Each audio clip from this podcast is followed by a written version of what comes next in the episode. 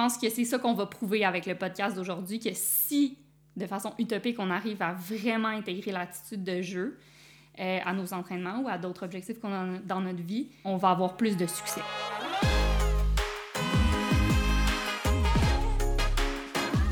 Chers amis, bonjour. Vous écoutez L'état du jeu, le podcast du mouvement Happy Fitness, animé par Chloé Rochette et Marie-Philippe Bonne écoute. Bonjour! Bonjour, chers amis, comment allez-vous? Ça va super bien. Ça fait longtemps qu'on pense à ce projet-là, qu'on y réfléchit. Euh, ça fait longtemps qu'on pense en fait à briser les barrières géographiques. Euh, c'est le, podcast du mouvement Happy Fitness. On est dans les parcs de Montréal, de Québec, de, la rive sud des Laurentides depuis longtemps. On a plein de belles conversations avec les femmes qui s'entraînent avec nous. Fait qu'on on avait envie de donner accès à ça à plus de gens. Fait que je suis très contente que nous, on n'est pas à, avoir de barrière géographique entre nous parce que tu es maintenant en France et je suis encore au Canada, mais euh, tout est possible aujourd'hui. Oui, exact.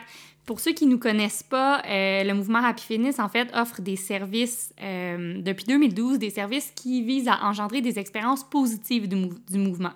Donc, on offre des groupes d'entraînement en plein air dans les parcs, on offre des retraites, des fins de semaine retraites à l'extérieur de Montréal, des retraites actives dans des endroits plus plus euh, exotiques. Plus chaud. Voilà, tel que le Costa Rica. Euh, et plein d'autres, euh, justement, services comme ça qui, qui font vivre des expériences positives du mouvement. Puis là, on avait envie de partager notre philosophie et notre vision au-delà de nos services, dans le but un peu de participer mm. à la discussion entourant le mouvement. Puis en, en y participant, on souhaite, avec un peu de chance, euh, peut-être contribuer à réformer cette, euh, cette grosse bébite-là là, qui est euh, l'industrie du bien-être. C'est bien dit, c'est une grosse bébite, puis c'est une, une bébite qui parle fort. À chaque jour, on dirait que l'industrie du fitness, l'industrie du bien-être a de nouvelles informations à nous donner pour qu'on soit plus efficace, plus optimal, des solutions miracles. Puis on dirait que c'est un peu contre-intuitif pour nous tout ça. Donc euh, dans chaque épisode, on va s'intéresser à un grand thème de la vie qui s'applique autant à l'entraînement euh, qu'à tout ce qu'on vit au quotidien. Dans un peu dans le dans l'optique de questionner toutes ces informations-là, ces absolus qu'on nous balance au quotidien, de les nuancer surtout, de les simplifier parce qu'on pense qu'on n'a pas besoin de plus d'informations, donc on va plus s'intéresser à ce qui est déjà sur la table pour le décortiquer.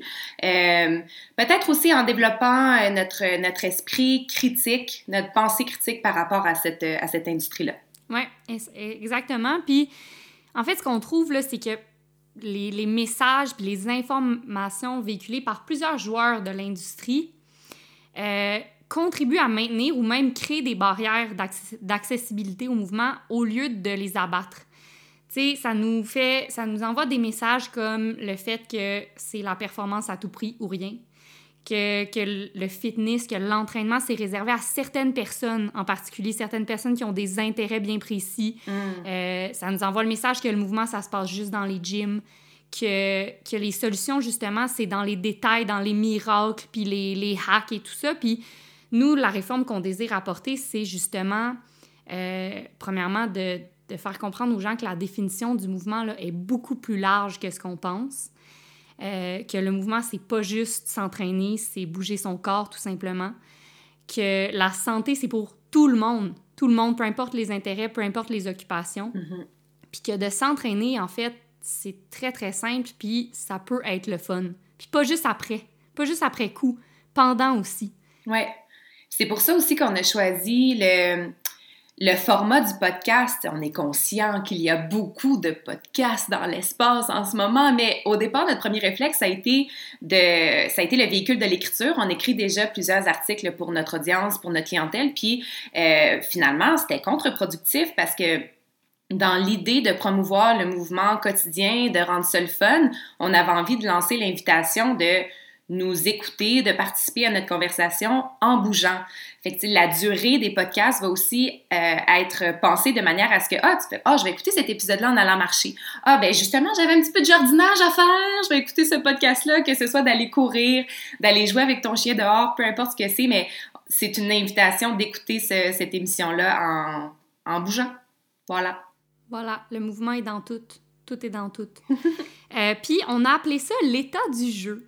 Ouais. Puis on pourrait passer carrément un épisode complet là, à parler du titre, mais en gros, là, on a appelé ça l'état du jeu parce que, euh, selon nous, l'industrie du bien-être a un sérieux besoin de légèreté.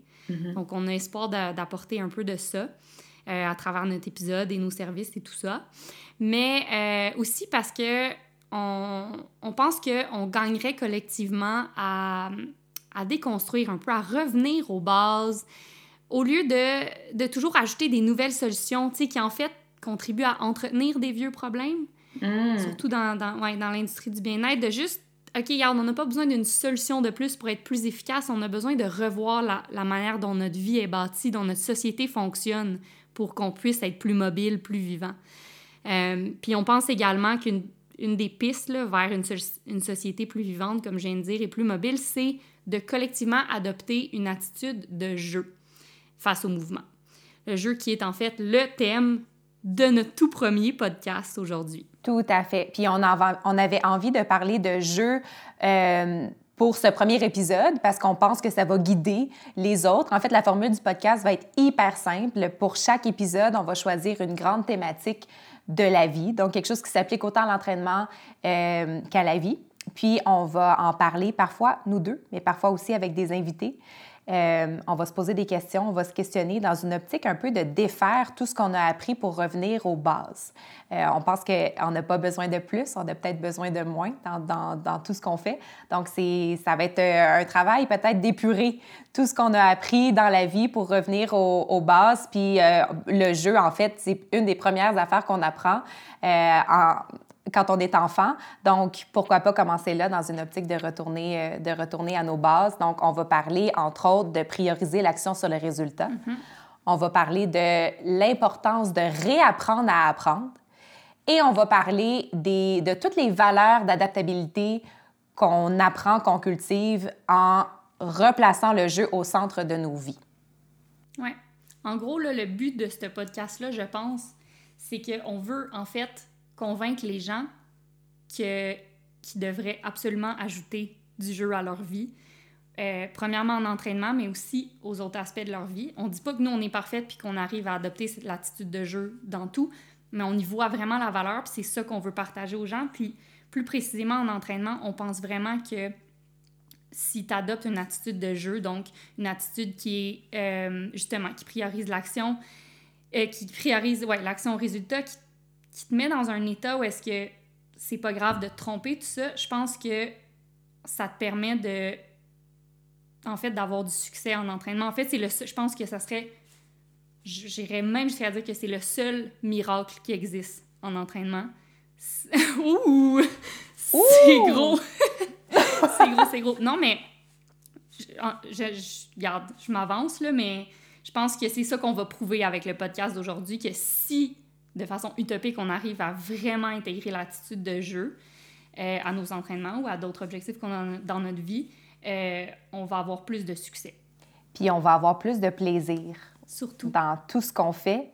J'ai envie que tu parles de, de prioriser l'action au résultat parce que j'en suis euh, victime moi aussi, là, à toujours placer des objectifs, à toujours penser à ce que ça va donner, ce qu'on va faire. Euh, on est en train un peu de manquer la beauté du processus dans tout ce qu'on fait. Et c'est un peu la réflexion qu'on avait par rapport à l'entraînement. Souvent, chez Happy Fitness, on dit, en fait, souvent, tous les jours, on dit l'entraînement, ça rend content. Puis à un moment donné, on s'est dit, ça, je pense que tout le monde le sait que l'entraînement, ça rend content, que l'entraînement physique va libérer une dose d'endorphine qui fait qu'on va ressentir un état de bien-être, un état de bonne humeur, de, de joie. Euh, cela dit, c'est pas tous les entraînements qui sont plaisants pendant qu'on les fait. Donc, nous, on a envie, dans la vie comme dans l'entraînement, d'avoir du plaisir pendant l'action. Ouais. Donc, est-ce que tu peux parler de cette, de cette manière de prioriser l'action sur les résultats qui est très contre-intuitif dans la société dans laquelle on vit? Ouais, ben oui, vraiment. Je pense que je trouve la meilleure façon de le comprendre, c'est en lisant la définition là, Du jeu. De, de ce qu'est ouais, de ce qu'est le jeu. Puis c'est, je le lis le mot pour mot, c'est une activité physique ou mentale dont le but essentiel est le plaisir qu'elle procure. Puis, tu sais, honnêtement, tout est là, là tu sais, on le comprend vraiment bien que, dans le fond, même si l'action en soi ne t'amène aucun résultat, tu en tires 100% de bénéfices juste en, posant cette action-là. Fait que ça nous met dans un, dans un état finalement qui, justement, comme comme tu l'as bien expliqué, nous aide à profiter du processus, profiter du moment. Et tu sais, comment on transpose ça, mettons, à l'entraînement? Nous, les filles, ils ont plein de raisons de venir au parc. Tu sais, oui, elles peuvent s'inscrire parce qu'elles veulent s'entraîner et obtenir des résultats, euh, comme par exemple ben, liés peut-être à l'esthétisme, liés peut-être à leur forme, quoi que ce soit, des, résultats externes. Mais finalement, une fois qu'elles viennent à nos entraînements, elles réalisent qu'après ça, il y a comme d'autres raisons qui se développent pour venir aux entraînements, c'est-à-dire passer une heure et quart dehors dans un parc en nature, passer du temps avec leurs amis, euh, avoir lâché son fou dans le parc, euh, se défouler. Euh, tu sais, puis là j'en nomme plein, mais tout ce que je viens de nommer, c'est toutes des, c'est toutes des raisons pour, de venir pour simplement le fait de passer à travers un entraînement à fitness, peu importe, ce que ça, peu importe où ça mène après, tu sais. Puis, en fait, ça fait un gros parallèle entre des, les motivations intrinsèques puis motivations extrinsèques. Tu sais, les motivations intrinsèques, c'est, c'est vraiment justement, comme j'ai nommé, tout ce qui va te pousser à faire quelque chose parce que personnellement, ça te fait du bien. Puis les motivations extrinsèques, ça va être pour le peut-être le regard extérieur pour obtenir quelque chose d'externe. Fait de l'argent, euh, un statut social, euh, des likes sur les réseaux sociaux, par exemple, ou... Euh, ouais, peu importe. Fait que bref, quand tu as un mindset de jeu, ben, tu vas choisir tes actions pour, pour le bien-être qu'elles te procurent juste à les faire. Puis ça, c'est incroyable parce que dans le fond, quand tu as du plaisir à faire quelque chose, qu'est-ce que tu as le goût de faire? De le répéter. La répéter. Voilà.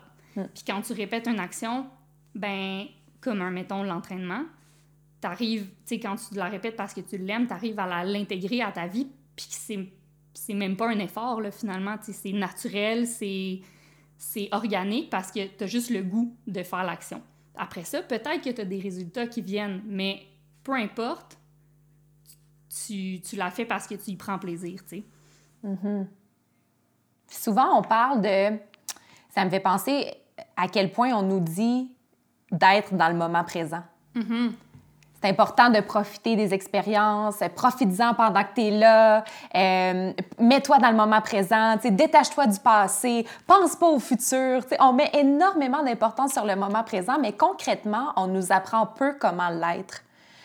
Pour ceux qui ont une spiritualité, une pratique de pleine conscience, c'est accessible par la méditation, c'est accessible dans l'immobilité, mais en adoptant une attitude de jeu à l'entraînement ou dans la vie ou au travail, ça nous force à être dans le moment présent parce que ça nous parce qu'on ne sait pas ce qui va arriver. Mm-hmm. On est dans un état de jeu, on pense pas au résultat, on pense à l'action qu'on est en train de faire, puis c'est ça dans le fond être dans le moment présent. Fait que plus on le pratique à l'entraînement, plus après, ça peut être naturel de le faire ailleurs ou de dire j'ai tellement de plaisir, ça m'apporte tellement de fun de le faire à l'entraînement, comment je peux transposer ça dans ma vie pour que ça me serve au travail, que je me sente plus heureuse au quotidien, que ça me serve en cuisine, que je fasse, tu sais, peu importe.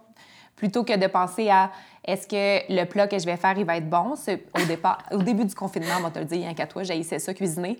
J'haïssais ça. Puis après ça, je me suis retrouvée avec tellement de temps cette valeur que je n'avais pas avant, que j'ai pris plaisir au processus et j'ai pris plaisir à faire des erreurs parce que j'étais détachée du résultat, parce que c'était plus associé à il faut absolument que je mange à 6 mm-hmm. heures parce qu'il faut qu'à 7 heures je sois à telle place. Fait que ça, ça les confinements m'ont aidé aussi à prendre plaisir.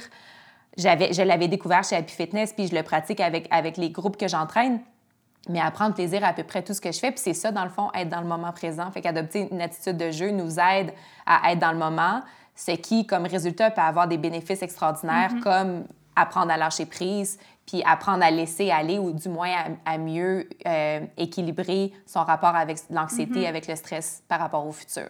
Parce que plus souvent, dans notre quotidien, bien, on se met les deux pieds dans le moment, puis on a du fun. Oui. Puis, tu sais, c'est drôle, ça me fait penser ce que tu disais, tu sais, par rapport... Dans le fond, tu arrives à profiter du moment parce que tu te détaches du résultat. Puis tu sais, ça, ça devient, c'est ça, ça devient vraiment intéressant pour des personnes comme nous, tu sais, on en a parlé tantôt.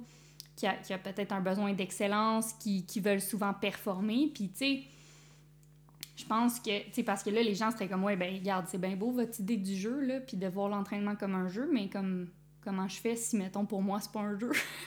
Tout à fait. puis, puis je pense que la première étape, c'est ça, tu sais, quand on dit prioriser l'action au résultat, c'est justement de se détacher des résultats, puis de dire, bon, regarde, même si euh, je fais pas des, des, des, records, même si je perds pas de poids, même si j'ai envie d'y aller. Ou t'as pas envie d'y aller, mais tu y vas pas pour ça. Et tu sais, mettons, de, je veux dire, c'est cool, les, les nouvelles montres qui te permettent de calculer tes kilomètres, tes calories, euh, ton nombre de pas. Ou, il y, a plein, y a plein de centres d'entraînement que là, c'est rendu hyper calculé. Là. Tu peux savoir combien de minutes tu as passé dans telle zone, combien de minutes tu as passé dans telle zone, le blablabla. Puis, tu je veux dire, c'est super la technologie, puis ça peut nous aider dans une optique de performance, justement, mais dans une optique de profiter du moment, ça peut vraiment euh, nuire à notre plaisir, tu sais. Puis, mettons, que tu viens de finir une journée de travail auquel tu as dû performer toute la journée. Il faut quand même que tu fasses bien au travail. Puis là, ça te ferait tellement du bien d'aller bouger de façon libre pour te changer les idées, puis juste prendre de l'air ou voir tes amis.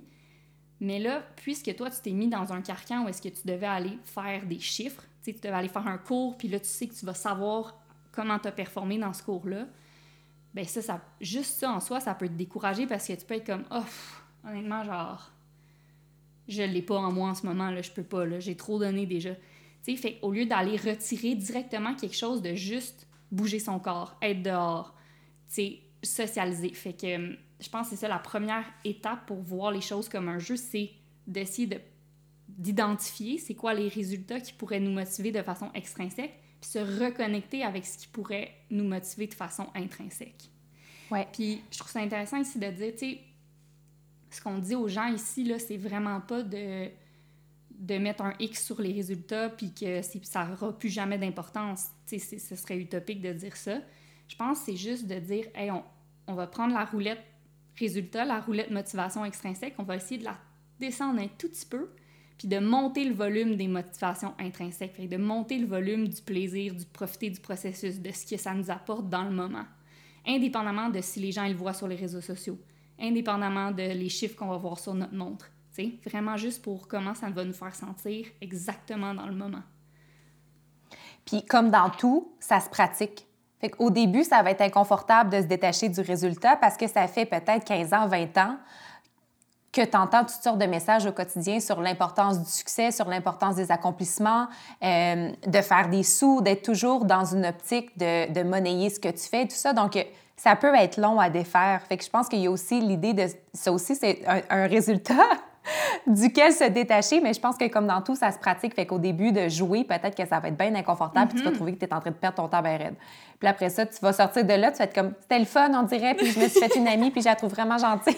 puis là, t'as le goût de retourner pour la voir. Puis c'est ça que ça fait dans nos groupes. sais, au début, personne ne se connaît, puis après ça, ben, ils, ont, le goût de Ah, je savais que tu allais venir, fait que finalement, je suis venue. Puis, tu sais, il y a, y a, y a de manière un peu inconsciente, il y a ces motivations-là intrinsèques qui se créent, mais il faut, faut, se donner la permission d'y aller une fois, de trouver ça super inconfortable, mm-hmm. puis de réapprendre à jouer comme les enfants l'ont fait au, au, tout début, en fait. Puis, euh, dans le fond, jouer aussi, c'est réapprendre à apprendre. Parce que comme les enfants, quand ils se mettent dans un état de jeu, ils savent pas ce qu'ils vont, ce qu'ils vont apprendre en cours de route. Ils jouent, puis là, tout d'un coup, ils mettent un bloc par-dessus un autre. C'est comme, oups, ils viennent d'apprendre quelque chose par rapport à la coordination de mouvement, par rapport à la motricité, mais ils se sont pas dit, je vais aller aligner des blocs pour pratiquer ma motricité ce matin.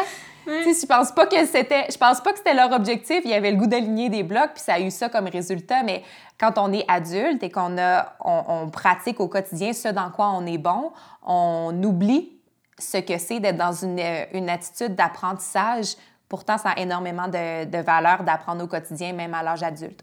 Oui, bien non seulement on oublie, on évite, je pense, de se mettre dans des situations parce que, tu sais, dans le fond, tout ce qui est présent dans notre vie est un acquis.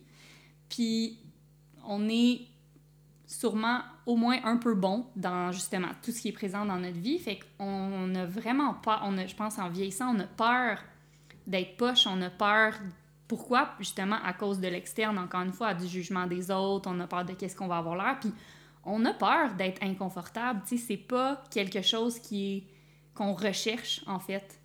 Tu sais, parce que, parce que, ça, parce que c'est compromettant de pas être mm compétitif. On, on, pense que c'est compromettant. Puis, justement, tu sais, l'aspect ludique d'une action euh, insinue que c'est pas risqué, c'est pas grave, en fait, c'est pas important. Le résultat est pas important, fait quand même bien tes poches, quand même bien tu te Pas grave. C'est pas grave. Pas grave, le résultat est pas important, on a déjà établi, tu sais. Fait que mm-hmm. d'avoir cette attitude-là de jeu, ça te met dans une... ça te prédispose à euh, ben, essayer des choses puis à accepter que euh, qu'au début tu vas être débutant, débutant et donc au début tu vas peut-être pas être super. Tu vas être pas bon. Puis pour des, pour des perfectionnistes, s'il y en a qui nous écoutent, qui, qui résonnent fort avec, euh, avec notre perfectionnisme et puis notre, notre, goût pour l'excellence ou notre, notre, en fait, notre conditionnement pour, notre conditionnement pour l'excellence, quand on a, on a parlé de ce sujet-là, moi, les deux exemples qui me sont venus en tête, c'est que moi, j'ai 31 ans, puis je sais pas faire de vélo. Puis c'est un peu paradoxal parce que dans la vie, j'entraîne les gens, puis je, c'est ça, puis je fais du sport. Mais il a fallu que, à un moment donné, je me questionne puis que je trouve une réponse à la question comment ça, tu sais pas faire de vélo à 31 ans? Ça a donc pas d'allure. Et en me replaçant dans, dans l'état que j'étais, il y a une année là où tous les enfants du même âge apprennent à faire du vélo, puis là, tout le monde se pratique dans la rue. Moi, j'ai assisté à ça. Mais j'ai aussi donc assisté à tous mes amis qui se pètent la gueule, puis qui tombent, puis qui sont un peu maladroits. Et moi, pas question, là. Il n'y en est pas question, même à, à 5 ans, 6 ans, que je sois maladroite et que je prenne le risque de peut-être tomber devant les autres. Impossible. D'être bonne. je me mettais déjà la pression de la performance puis de la perfection tout de suite. Puis là, ça fait qu'à 31 ans, ben, je suis donc bien handicapée parce que je suis pas capable de faire du vélo. Puis je pensais m'être libérée de ça avec les années, tu sais. Mais non, parce que tout récemment encore, euh, mon chum m'a invité à aller faire un cours de poterie pour la première fois de notre vie à tous les deux. Puis, euh, on a eu des résultats très, très, très différents au sein de cette activité-là. C'est-à-dire que lui est arrivé avec une attitude de jeu, puis il jouait avec de l'argile, puis il avait énormément de plaisir, puis je le voyais, tu sais, salir les mains, puis être concentré, puis avoir du plaisir à créer des formes, puis à essayer des choses, puis à essayer différentes vitesses sur la roue. Moi, dans ma tête, pendant tout ce temps-là, j'imagine qu'on se lance une entreprise de poterie puis de céramique, puis ça va être donc bien beau, puis j'imagine l'image de marque. Puis là, ça devient tout de suite une idée d'entreprise. J'ai jamais fait ça de ma vie, mais tout de suite, je suis attachée à ce que le résultat peut donner. Demande-moi donc si j'ai eu du plaisir. Zéro. J'ai pleuré, j'étais pas bonne, euh, j'étais déçue, j'avais gâché mon activité. Puis lui, il est reparti avec un beau vase, une belle tasse, bien de bonne humeur, là, parce qu'il s'était pas attaché à ce que ça allait donner. Il s'est attaché à ce mouvement-là sur la roue qui était agréable, jouer avec les textures, essayer des choses, euh, imaginer des formes, puis il y a eu un, il a passé un excellent moment. Ben c'est clair. Donc fait que se pratiquer à être poche ou, ou accepter d'être poche pour une perfectionniste, c'est un processus extrêmement difficile, mais extrêmement important parce que tu vas passer à côté mm de belles expériences si tu si n'acceptes pas le défi de la spontanéité puis de l'essai. Ben oui, 100 Puis ça me fait rire parce que, tu sais, mettons, j'imagine, tu me racontais l'histoire, puis j'imaginais justement toi et Dan, un à côté de l'autre, puis c'est comme toi, t'incarnais exactement la philosophie du travail. Fait que genre, axé sur le résultat, performance, euh, genre, la, la routine, les structures, genre, puis alors que Daniel à côté de toi, il était vraiment dans la philosophie du jeu où est-ce qu'il profitait du moment, il s'en foutait du résultat, il n'y avait pas de structure, il essayait des affaires, il explorait, il était curieux, puis c'est fou comme ça, c'est comme un... Ça nous, ça, nous peint, ça nous peint bien c'est quoi justement le, jeu par rapport au travail, l'attitude du jeu par rapport à l'attitude du travail.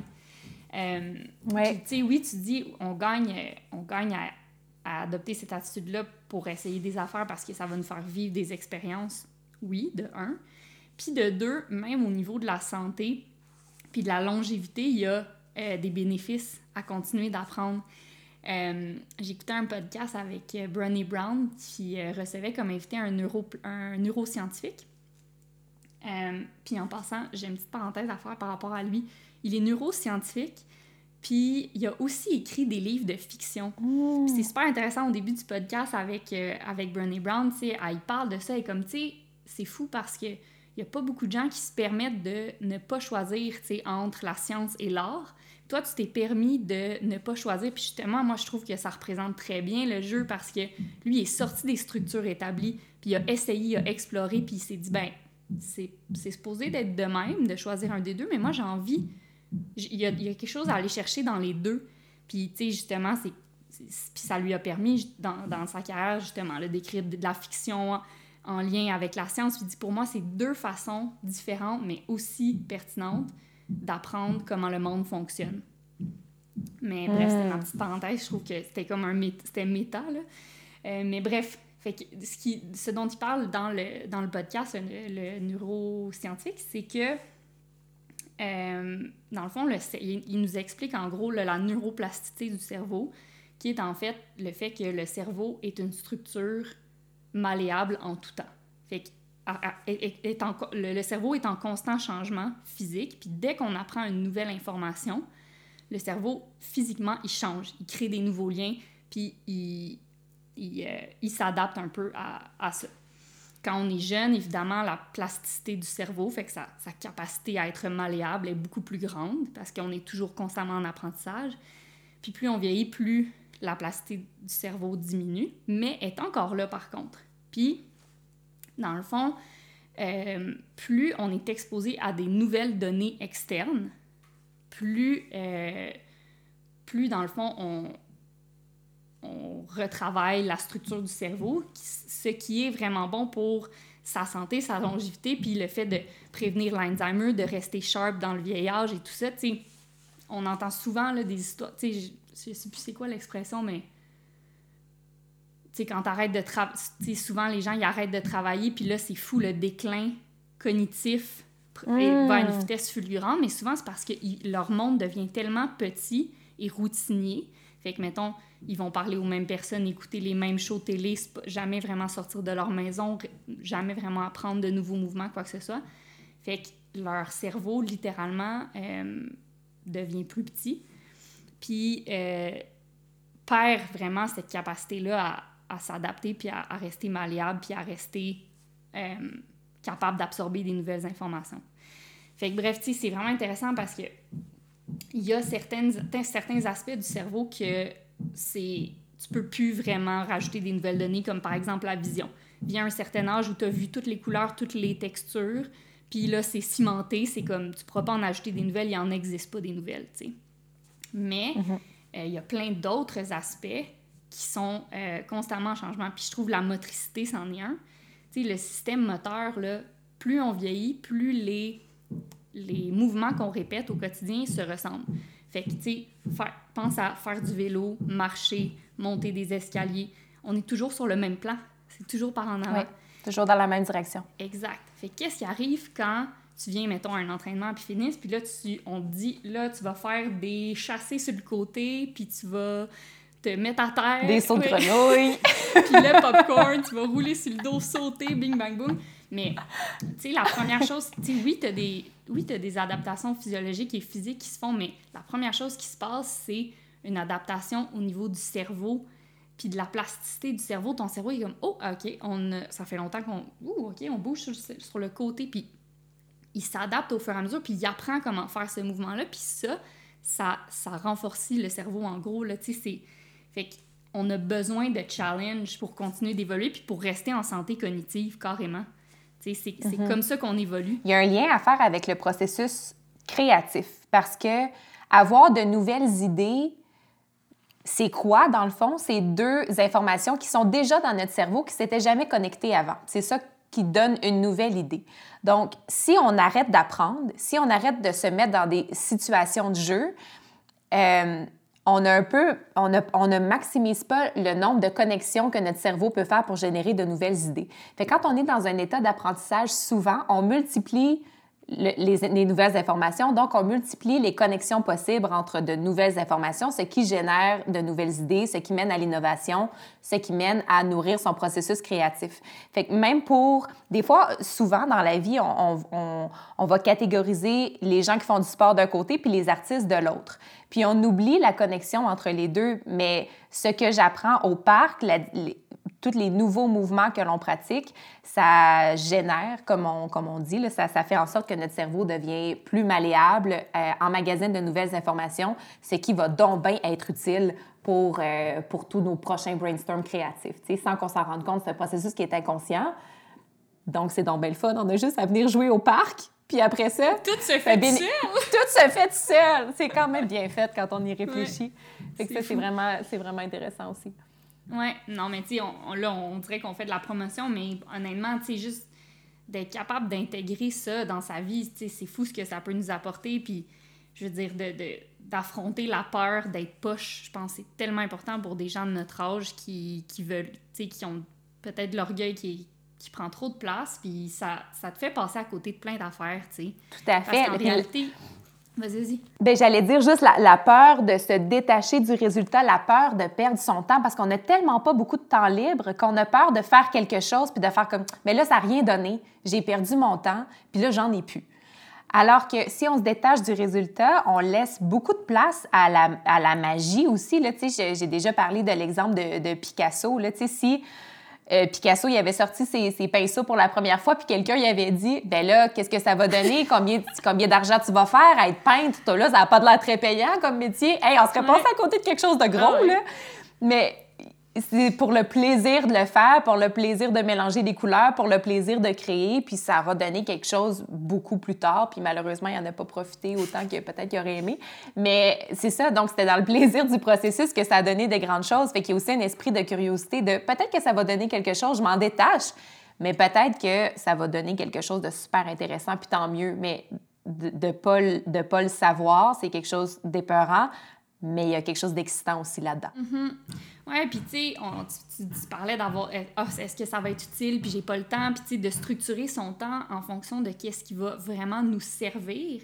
Puis tu sais, nous, c'est un peu ça la notion qu'on essaie de ramener à travers le jeu, c'est comme, ben, mettons, si tu passes un bon moment, en soi, c'est quand même quelque chose de très utile. Il y a de la valeur. Il y a beaucoup de mm-hmm. valeur à ça, tu sais, puis je sais pas, on en parlait l'autre fois, toi, toi et moi, mais tu sais, je trouve qu'une bonne façon de, de, de, de réaliser ça, c'est de se projeter en de se projeter dans le futur puis notre futur nous qui regarde notre passé tu sais.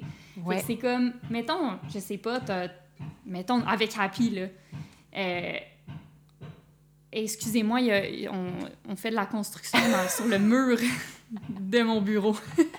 Donc Chloé habite à la campagne en France et euh, il y a plus il y a, y a de l'action qui se passe sur le terrain ils sont tout le temps là, parce qu'on s'appelle à toutes sortes d'heures dans une journée et on, entend toujours bruit fond. Des, des fois, ça sera là, des fois pas. Sinon, regarde, écoutez, ça nous fait plaisir. Euh, gracieuseté, Louis, mon voisin. OK, mais bref... Euh, on dirait qu'il veut rentrer.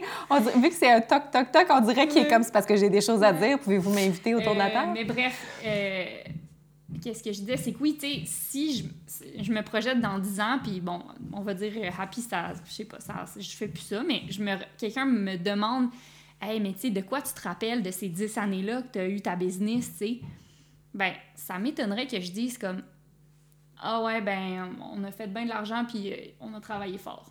Tu sais, c'est pas, pas de ça que je vais me. Non, mais tu sais, c'est pas des. On avait tant d'inscriptions, puis. Euh, un moment donné, on a, un moment on a eu tant d'écoutes sur notre podcast c'est pas ça que je vais me rappeler. Tu ce que je vais me rappeler dans 10 ans, en repensant à aujourd'hui, c'est mais c'est fou comment on a eu du fun, c'est fou comment j'ai vécu des affaires, puis on a ri, puis genre, on a, on a essayé des trucs, puis on a voyagé, puis blabla. Puis c'est de ces moments-là, en fait, que je vais me rappeler tous les moments que le résultat importait pas, en fait, là. J'allais dire, ça me fait penser à des entrevues avec des acteurs qui ont eu énormément de succès avec un film, puis à la sortie des Oscars, ils vont, on leur demande, sais, ce dont ils se rappellent ou ce, ce dont ils vont se rappeler de cette expérience-là. Puis peu d'entre eux vont, vont, vont, parler des nominations pour des prix. La plupart vont parler de, moments sur le plateau. La plupart vont parler des fous rires qu'ils ont eu, des fois où ils ont, ils ont, écrit toute la nuit ou de ce processus-là. C'est ça qui va rester après. Fait que je pense que ça, c'est une des manières, si on a de la difficulté à, à, trouver plaisir au processus ou à trouver une utilité au processus, de se projeter dans le futur. On ne le conseillera pas souvent de se projeter dans le futur parce que des fois, c'est anxiogène. Mais pour cet exercice-là, d'aller voir de se, de se demander qu'est-ce qu'on va avoir le, le, de quoi on va vraiment se rappeler. De quoi on va se rappeler? Mhm. Qu'est-ce qui va nous marquer, tu sais, Mhm. sincèrement, là? Ouais.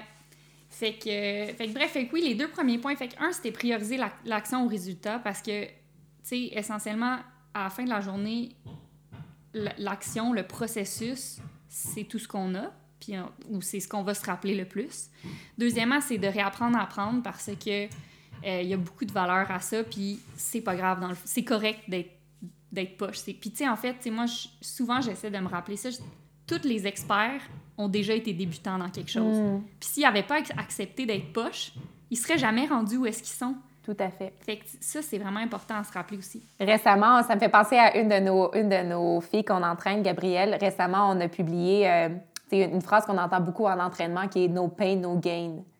Que nous, on transforme pour No fun, no gain. Parce que si tu n'as pas eu de plaisir, il n'y a rien à aller gagner là-dedans. Qu'est-ce que tu as gagné? Mhm. Puis inspiré par, par ce processus-là, par ce processus-là, par cette phrase-là, ou du moins ça lui a fait penser à ça, elle s'est mise au patin à roulettes euh, dernièrement. Tu sais, le patin quatre roues, là, tu sais, puis on dirait qu'il y a des brillants sur ses roues. Elle m'a envoyé une photo, puis elle m'a juste écrit « No fun, no gain ».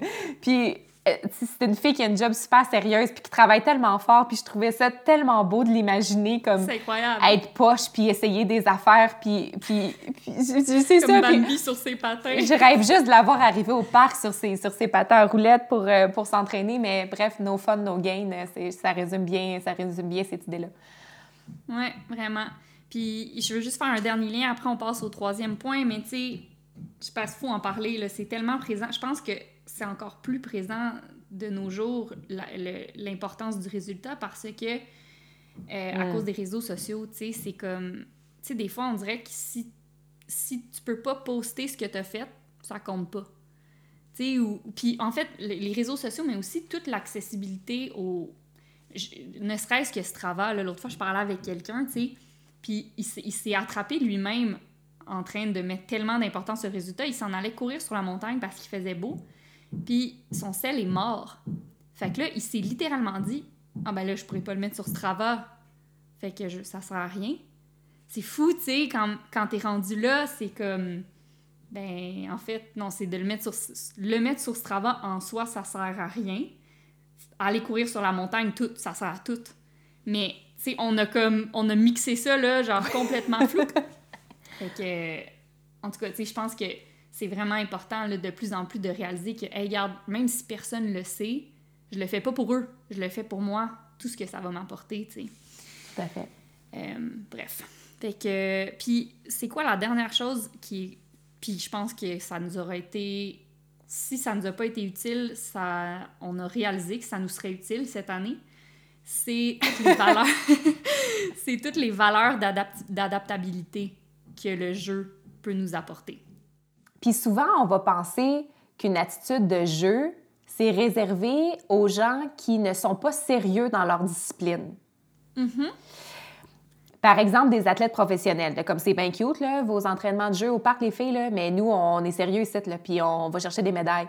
Mais après ça, si tu ne cultives pas une attitude de jeu qui t'apprend, on va en parler plus amplement, qui t'apprend à, à t'adapter, puis à être flexible, puis à être capable d'être spontané, À être ouvert. À être ouvert, même si tu es un athlète professionnel, peut-être que ça va, ça va grandement te servir si les conditions de ton entraînement, si les conditions de la compétition changent et ne ressemblent pas du tout à ceux de ton entraînement, ça va te servir d'avoir été capable de prendre plaisir au processus et de devenir plus, euh, plus capable de t'adapter. Parce qu'on parle de valeur d'adap- d'adaptabilité, ce qu'on veut dire par là, c'est entre autres l'ouverture, la flexibilité. Ouais, puis tu sais, ça, c'est tellement important. Puis justement, tu parles des athlètes, tu sais, ce qu'on dit là ici, c'est pas que c'est pas important d'avoir une structure, que c'est pas important d'avoir des plans. Ce qu'on dit, c'est d'être, c'est important d'avoir une flexibilité puis une ouverture à ce que ces plans-là changent, puis à ce que cette structure-là, en fait, ce soit plutôt un... Puis moi, c'est drôle, je dis tout le temps ça, là, on, là, on a une clinique, on a une clinique de course en ce moment. Puis tu sais, quand j'explique le programme, je fais un programme sur six semaines, puis la première chose que je dis, c'est, écoutez, c'est beaucoup plus un guide qu'un plan. Parce que je le sais-tu, moi, qu'est-ce qui va se passer dans quatre semaines, jeudi, dans ta vie à toi? Non, j'en ai aucune idée, puis toi non plus, en fait. Fait que de, de- comme de tenir mordicus à une structure puis à un plan, ce n'est qu'un desservice, là, finalement. Puis je sais, moi, j'en ai deux là, athlètes professionnels vraiment proches de moi, ma sœur et mon mari, puis je veux dire, oui, leur travail, c'est de s'entraîner. Donc oui, la structure est extrêmement importante, mais je peux te le dire que ça se passe pas tout le temps comme prévu, puis qu'ils ont besoin d'être flexibles eux autres aussi, parce qu'il y a des choses que tu contrôles pas, là. Tu sais, la, la météo. La météo, la maladie, euh, des courses annulées, euh, quoi d'autre? Une pandémie. Une pandémie, par exemple. c'est une évidence, mais ouais ce qu'on aime dire de notre structure ou, comment, parce qu'on donne beaucoup de valeur à la routine puis à la structure dans la vie, puis on comprend son importance, mais on aime l'appeler la structure de réglisse. C'est-à-dire qu'une réglisse, ça se tient, ça ne casse pas quand on la plie, mais c'est quand même assez malléable. C'est capable de se plier un peu. Il y a un certain mouvement dans une réglisse. Fait que c'est ce certain mouvement qu'on souhaite donner à nos structures pour nous permettre d'être plus flexibles, plus ouverts à la nouveauté, à l'inconnu, au changement. Euh, ce qui nous arrive quand on, quand on joue, tu sais, juste même l'exemple très simple d'un jeu de société, on ne sait pas ce qui va arriver, on est ouvert, on met le jeu sur la table, puis on va s'adapter, euh, on va s'adapter à tout ce qui va nous être balancé euh, pendant, pendant l'exercice. Mais ça s'applique à la vie, ça fonctionne comme ça aussi. Mm Oui, exactement. Puis, tu sais, c'est ça, c'est, quand les enfants jouent, là, ils explorent, ils essayent des affaires, ils savent pas ça va être quoi le, le, le, pas le, déroulement du jeu, puis ils s'adaptent aux, aux stimuli au fur et à mesure, tu sais. Puis pour faire un lien avec ce qu'on disait tantôt, ce que je trouvais vraiment intéressant quand le neuroscientifique euh, parlait, c'était qu'il il disait que dans le fond, ce qui stimulait le plus la plasticité du cerveau, c'était le social. Parce que c'est la chose qu'on pourra jamais prévoir. Les gens, tu vas jamais pouvoir prévoir ce qu'ils vont dire, comment ils vont réagir, quelles émotions ils vont euh, avoir. Fait que ça te garde toujours en, en mode, euh, en mode adaptation, challenge, évolution, là, finalement. Fait que, euh, fait bref, tu d'être ouvert comme ça, ça te permet aussi de continuer d'apprendre puis de, de rester. J'ai pas d'autres mots que sharp, là, mais. Alerte. Mais ouais alerte, voilà. alerte et cognitivement euh, en santé. Bref. Fait que, euh, fait que ouais, de, d'être ouvert, d'être curieux aussi, c'est, ça fait partie de, ces valeurs-là du jeu. Tu sais, quand tu, tu joues, t'es, es ouvert, puis tu te demandes genre, ah, tu sais, on, on dirait que moi, je le vois beaucoup quand je m'imagine un, un enfant s'inventer un jeu là, de rôle, tu sais, dehors. Il comme il, mettons, il va vers une rivière, puis il est juste curieux, puis il, prend une roche, puis là, il la lance, puis là, il, il est vraiment en train de juste explorer son environnement et qui est curieux euh, envers l'extérieur, puis aussi envers soi-même. Puis ça, on voulait en parler parce que pour nous, la curiosité envers soi-même, c'est vraiment important pour être capable de, je reviens au premier point, profiter du moment. Si tu sais pas ce que tu aimes, si tu sais pas ce qui te fait triper, sais pas ce qui t'apporte du plaisir, ça va être plus difficile de trouver des façons de profiter du processus, de profiter du moment.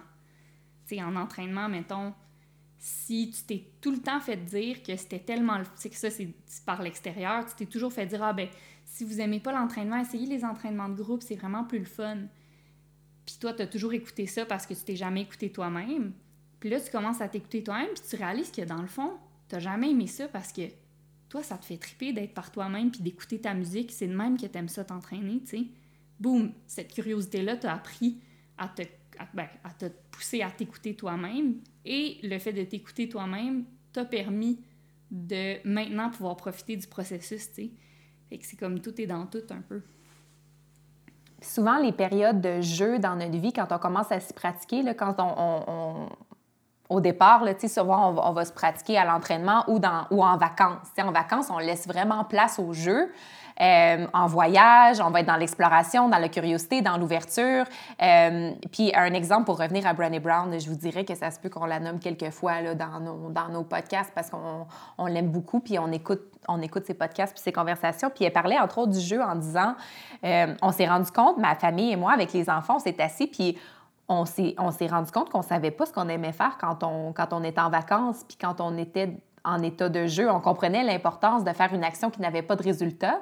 on comprenait comment ça pouvait nous aider à se recharger puis à connecter avec, entre nous. Mais en vacances, on faisait un peu ce que les autres faisaient. On suivait le groupe, on allait en Europe, on allait visiter des musées, on faisait ce que les autres faisaient pour se rendre compte que finalement, ça nous épuisait donc bien faire ça. Puis quand on a fait l'exercice de d'écrire, qu'est-ce que j'aime faire quand je joue?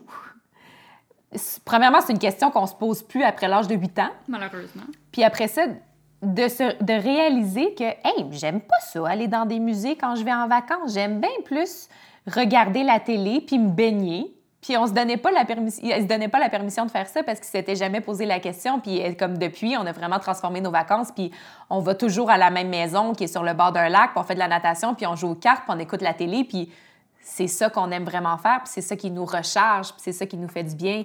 Euh, même chose avec euh, je sais que, que, toi, ce qui te recharge beaucoup, ce qui te fait du bien quand tu joues, c'est d'être en gang puis de, partager tes aventures. Souvent, tu vas partir plusieurs semaines avec deux, trois amis, puis vous allez en montagne, puis pour toi, ça, ça te recharge. Moi, je pense que ça m'épuiserait, là, ça, là. Parce que je, me suis rendu compte avec les années que j'ai grandi enfant unique, puis je, je, je, je m'auto-suffis, c'est-à-dire que je me recharge très bien toute seule, puis je suis mm-hmm. capable de jouer toute seule longtemps. Fait que, tu sais, mon, mon, réflexe, ça va être de partir en voyage, mais seule. Mais ça, il faut se connaître, puis il faut se poser des questions pour arriver à trouver qu'est-ce que j'aime faire quand je joue puis d'avoir le jeu comme une action importante parce que ça nous ancre dans le moment présent, ça nous détache de l'anxiété du futur, de, de, de, la nostalgie du passé, ça nous et ça c'est ça, ça nous ramène dans le moment présent, ça nous fait découvrir ce qu'on aime, ça nous ça nous donne envie de répéter ces actions-là puis de créer une vie qui nous ressemble puis qu'on aime, tu sais, fait que c'est très très très important.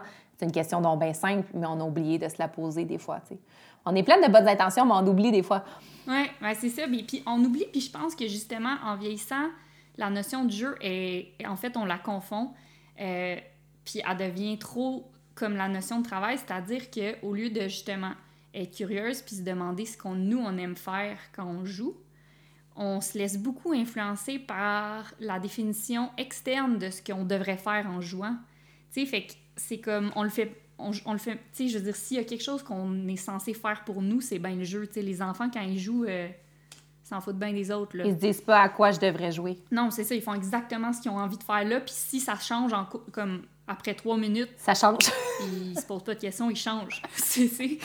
Mais euh, nous, on est rendu tellement euh, tourné vers l'extérieur, justement, qu'on on prend pas le temps de, se, de se demander ça. Puis tu parlais de moi, qu'est-ce qui me recharge tantôt. Euh, j'ai réalisé ça cette année, c'est ma soeur qui me, qui me l'a fait réaliser. Tu sais, j'ai pas pu vraiment faire d'activités avec mes amis puis faire des aventures avec, avec une gang là, cette année. Puis j'étais épuisée, puis même quand je me reposais. Parce qu'il y, a comme une différence. C'est deux choses. Il y a le repos, puis il y a la recharge. Puis, tu sais, moi, ça m'est arrivé souvent dans ma vie que, mettons, je roulais à 100 000 à l'heure, je travaillais, puis là, je partais en vacances, puis les gens sont comme, mais là, il faut que tu te reposes, là, ça se peut, ça n'a pas de bon sens, tu peux pas aller monter une montagne avec... Fais rien. Fais rien, puis... Ouais. Tu sais, des fois, j'étais comme, ouais... Mais en fait, tu sais, si j'ai le courage de m'écouter, vraiment, je réalise que non, ce qui me fait vraiment du bien, c'est ça, c'est partir sur une montagne avec mes amis, tu sais. Fait que, euh, ouais, je pense que c'est. Le jeu, c'est vraiment de faire quelque chose pour soi. Puis. Fait que bref, c'est comme. Ouais, de faire quelque chose pour soi, mais avant. Puis le jeu nous permet aussi de se demander qu'est-ce qui nous fait du bien à nous. Tu sais, c'est comme dans les deux sens. C'est quelque chose que tu fais pour toi, mais qui te permet aussi de te connaître mieux toi. Puis se mettre dans un état de jeu, c'est se pratiquer à la vie. Tu sais, c'est presque jouer à la vie parce que si tu es curieux, si tu te mets dans un état de curiosité, ce qui s'en vient dans le futur est moins angoissant parce que ça devient excitant. Parce que tu es dans un état de curiosité, puis l'information que j'aime beaucoup, c'est que le neurotransmetteur de la curiosité, c'est la dopamine. Donc, être curieux, ça nous donne, ça nous, ça nous aide à se mettre en joie aussi. Puis être curieux, ça nous aide à être plus, euh, en fait, être dans un état de jeu, ça nous aide à être plus flexible, à être plus ouvert. Puis s'il y a une chose qu'on sait, on n'a pas beaucoup de certitude dans la vie, mais on sait que le changement, c'est constant, puis ça, c'est une certitude. Fait que si on devient plus malléable, plus ouvert, plus flexible, tout va devenir plus doux. Tout va devenir un petit peu plus facile. C'est beaucoup d'acceptation. Exact, ouais. Parce qu'en fait, tu sais, on a beau vouloir, là, puis tout planifier, puis tout savoir, puis être dans une routine, puis une structure, puis regarde, c'est pas, c'est pas de même, ça marche. Oui. C'est une pratique de lâcher prise, finalement, puis ça, c'est le travail d'une vie, mais c'est un travail plus le fun quand, Quand on, on joue. joue. ben oui. Non, ben vraiment. Fait que... fait que bref, tu c'est ça. Je pense que d'adopter une attitude de jeu, c'est beaucoup de... en fait, c'est beaucoup de... On l'a dit au début, mais de désapprentissage. Tu sais, je pense qu'en vieillissant, on nous apprend beaucoup à tout transformer en travail, puis à être très rigide, très axé vers le résultat, puis très déconnecté de nous-mêmes aussi, malheureusement. Ça, dev- ça devient presque révolutionnaire d'adopter ou radical d'adopter une attitude de jeu parce qu'on a l'impression qu'on va à sens contraire euh, de tout ce qu'on nous a appris ou de ce que la société a, a tenté de nous imposer. Fait qu'au début aussi, ça peut. oh, Peut-être qu'il y a une petite résistance qui va s'offrir parce que tu es comme, mais non, mais c'est pas ça. C'est pas dans cette. C'est pas dans cette. Dans ce sens-là que la roue du hamster roule. Tu sais, comme de l'impression d'essayer de la faire rouler à l'envers, mais comme dans tout, ça se pratique puis ça devient plus facile avec le temps. là, de s'assumer puis de s'affirmer dans ce qu'on a envie de faire. Exactement. Puis, euh, on- on- on- en, en montant un peu le, le contenu de ce podcast-là, on s'est posé une question. On s'est demandé si on n'était pas un peu hypocrite, tu sais, de dire que. ben, de parler du jeu, puis dans le fond, on vend ça dans une optique où ça va nous rendre meilleurs. Tu sais, c'est comme adopter l'attitude de jeu. Que C'est ça, je suis comme, ben là, attends, c'est-tu dans le fond, là, on promouvoit le jeu pour le résultat que ça nous apporte. Fait que là, c'est-tu comme, hey boy. On s'est demandé si on s'était fait pogner par notre propre jeu. Oui, c'est ça. Puis on a trouvé un, un jeu, un- une façon de devenir meilleur, puis on a appelé ça du jeu, mais dans le fond, c'est ça. Mais finalement, c'était quoi notre conclusion? Ce qui nous a amené, ben, ce qui nous a amené à, à- à- à se questionner sur ça veut dire quoi devenir meilleur? Est-ce que ça veut dire plus? Est-ce que ça veut dire plus vite? Est-ce que ça veut dire plus performant? Est-ce que ça veut dire, c'est ça, d'être toujours dans l'augmentation puis la croissance? Ou est-ce que devenir meilleur, ça veut dire être plus connecté sur soi, être plus calme, être plus en joie, être plus, tu sais, est-ce que ça veut dire ça? Fait que ça nous a amené à redéfinir, ça veut dire quoi devenir meilleur? Parce que c'est vrai qu'il y a des bénéfices clair à se mettre dans une attitude de jeu, puis ce serait se mentir de ne pas être attiré par les résultats du jeu, c'est-à-dire devenir plus curieux, plus ouvert, plus flexible, euh, meilleur à être ancré dans le moment présent. C'est- tous des bénéfices extraordinaires qui nous arrivent un peu inconsciemment, mais, mais oui, ça nous, ça nous aide à devenir meilleur. Il faut juste savoir ça veut dire quoi devenir meilleur. Exact. Il faut juste se détacher de, juste en- encore, encore une fois, la définition populaire de ce que c'est être meilleur, puis se reconnecter à la nôtre, parce que être meilleur pour toi, puis c'est ça, en fait, qu'il faut comprendre aussi. Être meilleur pour toi, ce sera pas être meilleur pour moi. Fait bref, en, en adoptant une attitude de jeu, on va devenir meilleur, on va en tirer plein de bénéfices. On veut se détacher du résultat quand on, on pense à un résultat en termes de monétisation, de performance, de recherche de l'excellence, mais on va s'intéresser aux bénéfices de type devenir une meilleure personne, plus alignée avec qui on a envie d'être au quotidien. Exactement. Avoir ses crêpes alignées. Fait que dans le fond, là, nous, on, on faisait un podcast principalement juste parce que justement, ça nous tentait de jouer au podcast. Puis. Comme ça nous tente de jouer à la business. Exactement, ça nous tente de jouer à la business. Puis, dans le fond, on trouve ça le fun, nous, à la fin. On, ça nous tentait à la fin de nos podcasts de partager no- notre lecture du moment. Puis là, on fait ce qu'on nous tente. ben, c'est ça. Fait que peut-être qu'il n'y a pas de lien, mais on va quand même partager notre lecture du moment. Oui. Puis ce qui va être le fun, c'est que, tu sais, c'est une des questions qu'on aime le plus poser aux gens qu'on rencontre. Fait quand on va avoir des invités sur le podcast aussi, on va leur demander qu'est-ce qu'ils font quand ils jouent, puis qu'est-ce qu'ils aiment, qu'est-ce qu'ils aiment lire, qu'est-ce qu'ils lisent en ce moment. Ben oui, qu'est-ce que tu lis en ce moment? Je lis un Wintering de Catherine May parce que je déteste l'hiver. Et elle s'est intéressée à l'importance de l'hiver dans nos vies, en fait à l'importance des saisons, comment chaque saison a son rôle et comment l'hiver devient une période de retrait, une période de repos, une période de réflexion et que euh, traverser un hiver, c'est pas toujours de novembre à mars. Des fois, c'est en plein été qu'on traverse un hiver. Dans le fond, l'hiver, c'est juste une période plus difficile qui nous demande de se retirer pour réévaluer sa vie, puis ses choix, etc., puis prendre du repos comme appuyer sur le bouton reset. Je lis Wintering, ça m'aide beaucoup, ça m'a énormément aidé cet hiver à apprivoiser la saison froide, euh, à y trouver sa valeur, à y trouver sa beauté. Euh, donc ça, ça m'aide beaucoup. Puis je, suis lente dans ma lecture parce que je vais toujours d'un livre à l'autre. Euh, et je lis un de mes auteurs préférés, il s'appelle Jedediah Jenkins. Il a écrit un livre qui s'appelle To Shake the Sleeping Self, dont j'ai déjà beaucoup parlé, qui est sur le courage de, vivre une grande aventure pour apprendre sur soi. Donc, lui, il a fait du vélo de l'Oregon jusqu'à la Patagonie. Il a appris plein de choses sur la vie, sur soi. Il a relaté tout ça dans un livre. Et son deuxième livre est sorti tout récemment, qui s'appelle Like Streams Down the Ocean. J'espère que je dis le bon titre euh, où il s'intéresse à des grands thèmes de la vie, que ce soit la mort, l'amour, l'ego, euh, à ces grands thèmes qui forment qui nous sommes. C'est des réflexions très personnelles qui prennent un peu la forme d'un mémoire. Mais bref, je lis euh, Jedediah Jenkins, puis c'est le, je vois sur, euh, sur Instagram qu'il y a beaucoup de gens qui le lisent en même temps que moi et qui surlignent à peu près tout. Euh, puis c'est un peu ça que je fais aussi. Fait c'est des, des, livres qui qui me font surligner beaucoup de choses, puis on y ah revient après, puis c'est des, des, des, phrases qui nous habitent longtemps, puis qui peuvent nous aider à, à guider nos choix, puis ça fait que Wintering, puis Like Streams Down the Ocean, c'est ma lecture du moment. Toi, Chloé, qu'est-ce que tu lis en ce moment? Je lis euh, Just Kids de Patti Smith, fait que c'est comme, c'est son histoire, en fait, puis c'est vraiment intéressant, là, tu sais, c'est vraiment quand elle est arrivée, elle est arrivée à New York, euh, à 20, je pense à 21 ans, pas une scène, pas de travail, pas de plan, puis c'est vraiment, tu parles d'ouverture et de flexibilité, euh, elle était dedans à 100%. Plus c'est un peu comme de fil en aiguille, comment elle rencontre des gens, des artistes, comment elle fait juste, elle, dans le fond, ce qu'elle aimait, c'est écrire des poèmes, puis faire son art, puis... Euh, puis tu sais, c'est ça, finalement, il y a comme de fil en aiguille, elle a comme des opportunités qui se présentent à elle, puis elle les prend, puis si, puis ça, mais tu sais, c'est plusieurs années, là, avant que puis, tu sais, elle vit dans des taudis. Puis, en tout cas, c'est vraiment intéressant de voir. Puis là, tu te dis, oh my god, c'est fou, tu sais, c'est Paris Smith dont on parle, là, mais, tu sais, ça a pas pris euh, deux secondes, là, à atteindre le succès. Puis, mais, tu sais, c'est ça.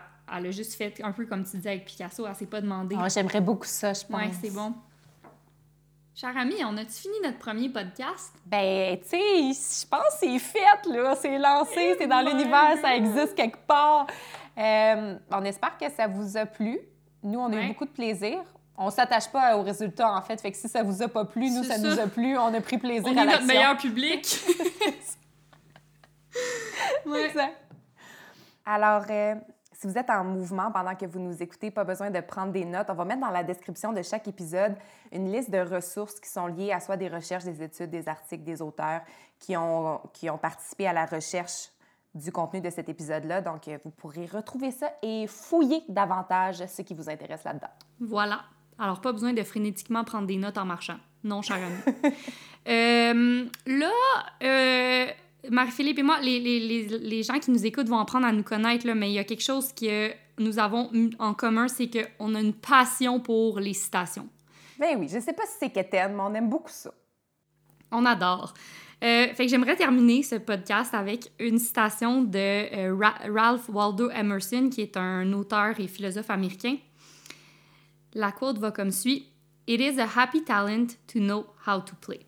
Mm-hmm. Puis ça veut dire c'est un joyeux talent de savoir comment jouer. Puis j'espère que cet épisode-là aura donné envie à nos auditeurs de cultiver ce talent, puis de l'intégrer dans plusieurs sphères de leur vie. Mmh, moi aussi. J'ai pris plaisir au processus aujourd'hui. Et moi donc? Dans l'enregistrement de cet épisode. Donc, on se reparle bientôt. au revoir. Bye bye!